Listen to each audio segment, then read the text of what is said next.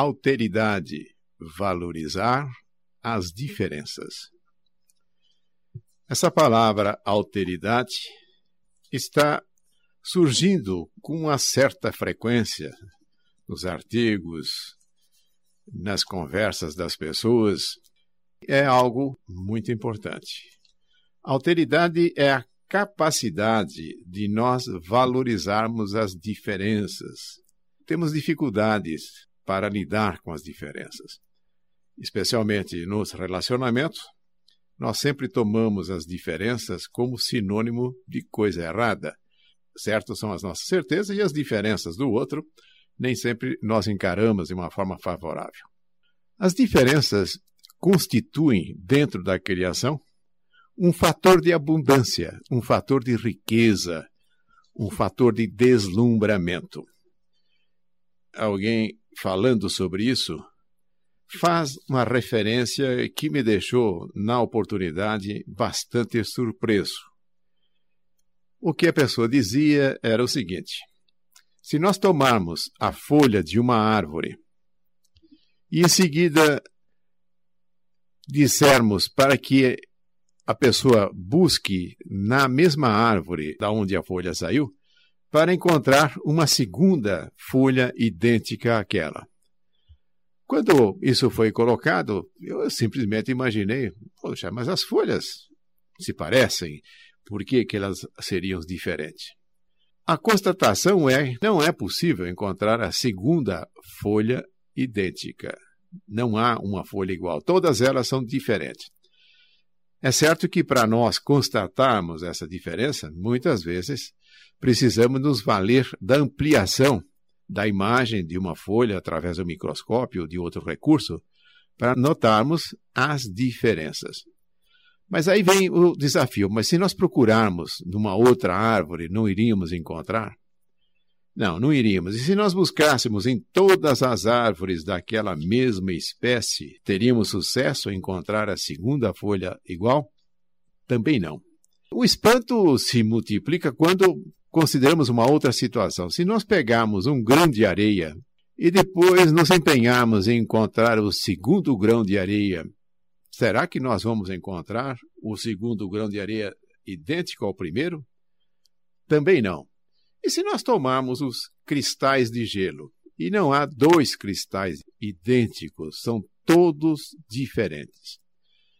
Se nós chegarmos nas pessoas, nós sabemos da existência de diferenças que caracterizam o corpo físico das pessoas. A impressão digital nunca será igual a impressão digital de uma outra pessoa, todas diferentes.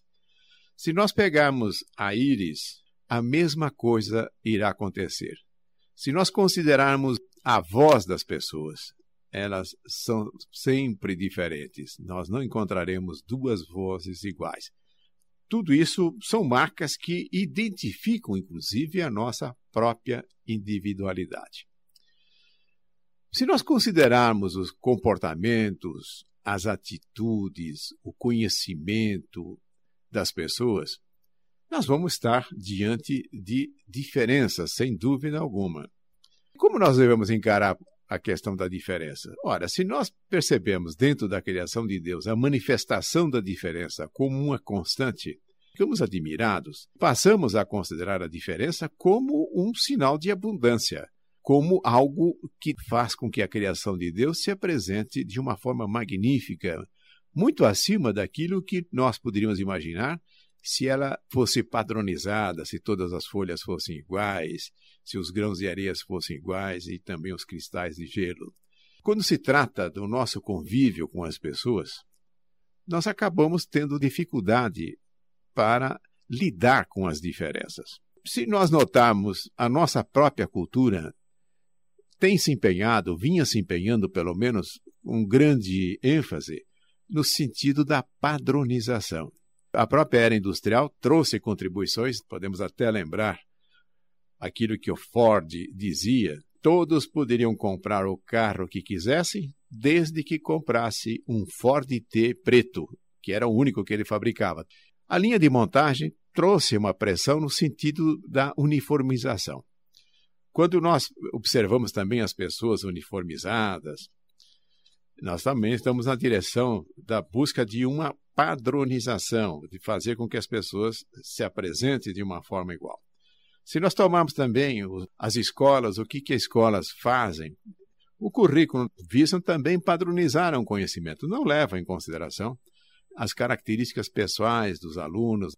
Percebemos que começa a haver uma valorização das diferenças.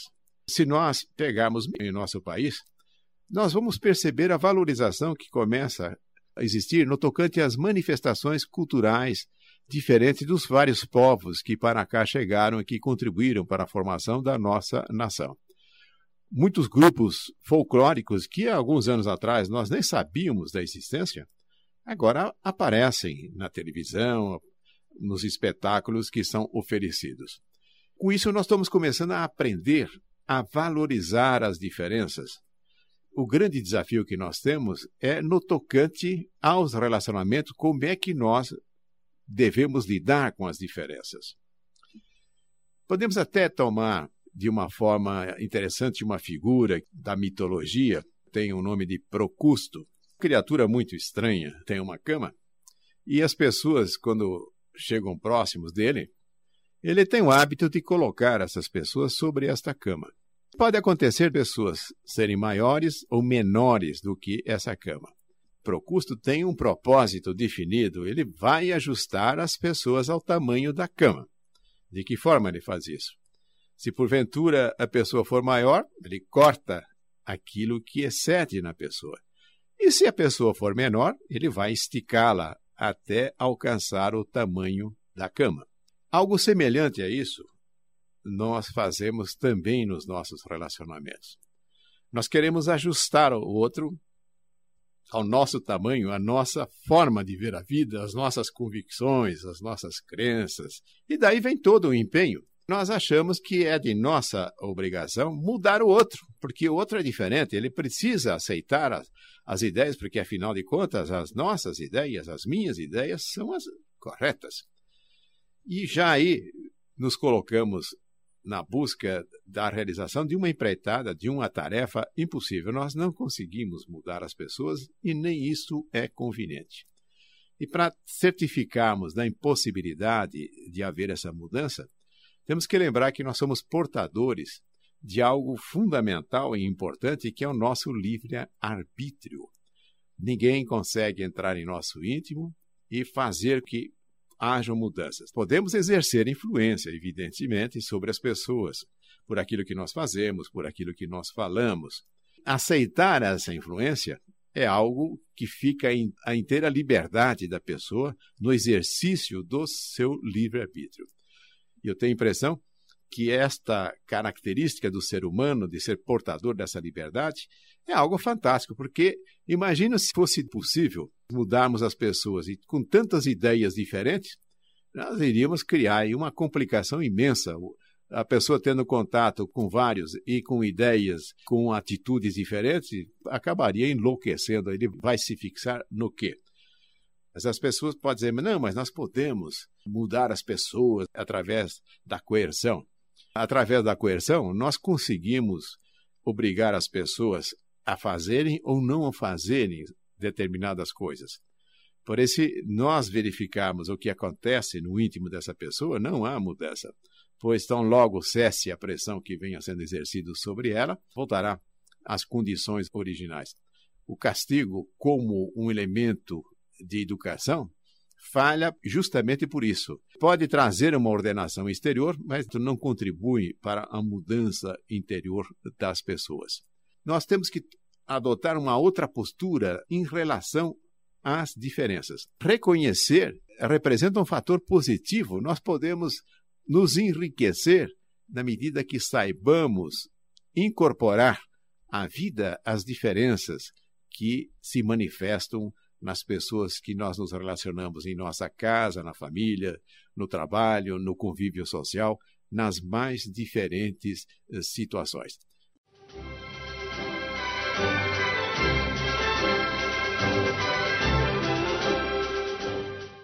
Alteridade, valorizar as diferenças. Uma coisa que podemos considerar nos relacionamentos, no sentido de incorporarmos as vantagens de sabermos lidar com as diferenças, é aquilo que nós conhecemos como sinergia. Uma outra palavra, aparentemente difícil, mas que representa uma propriedade na física muito simples. Eu vou dar um exemplo para ilustrar.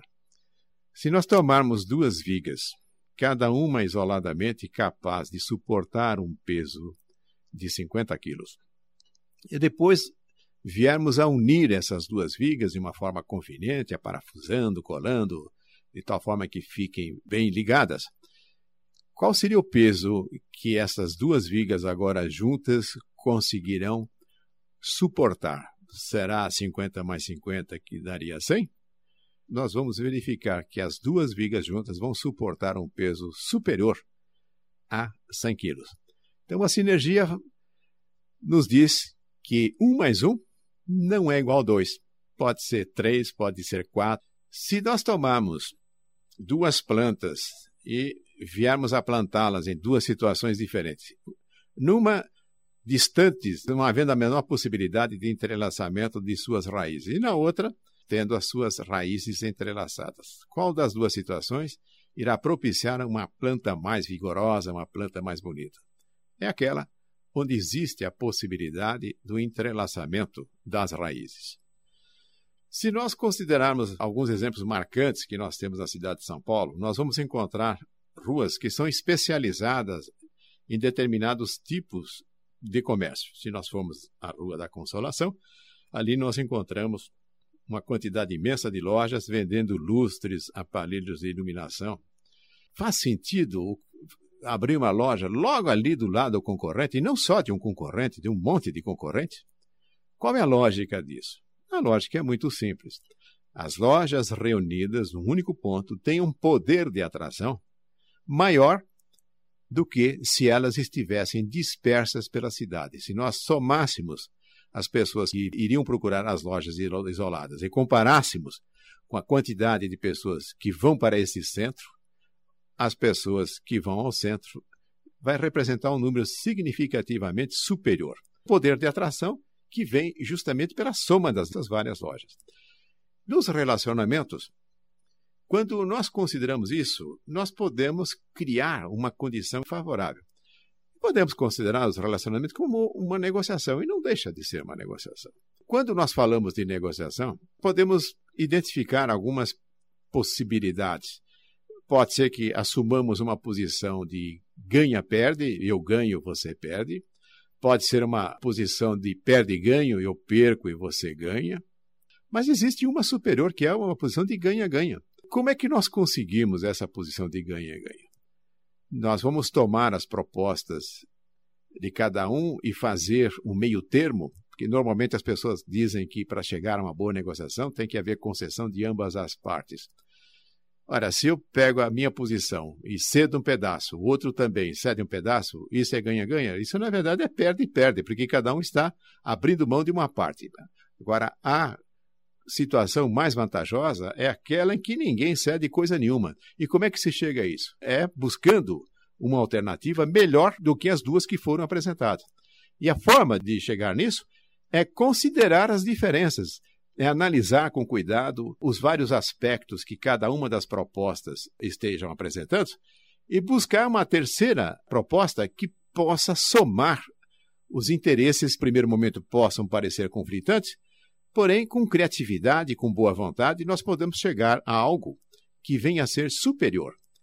E note que nos nossos relacionamentos, nós podemos adotar o mesmo tipo de postura. É muito comum as pessoas discutindo no sentido de prevalecer um seu ponto de vista, obrigando as pessoas a adotarem posturas, atitudes, comportamentos que nós queremos que elas façam. Podemos abrir um diálogo livre, que possamos valorizar as diferenças e chegarmos a resultados altamente compensadores. Quando nós estivermos pensando em diferenças, devemos sempre entender que diferença é sinônimo de abundância, é sinônimo de podermos construir coisas muito superiores do que nós conseguiríamos se quiséssemos anular as diferenças, se quiséssemos uniformizar as coisas. As diferenças representam a grande beleza, a grande potencialidade que nós encontramos dentro da criação de Deus.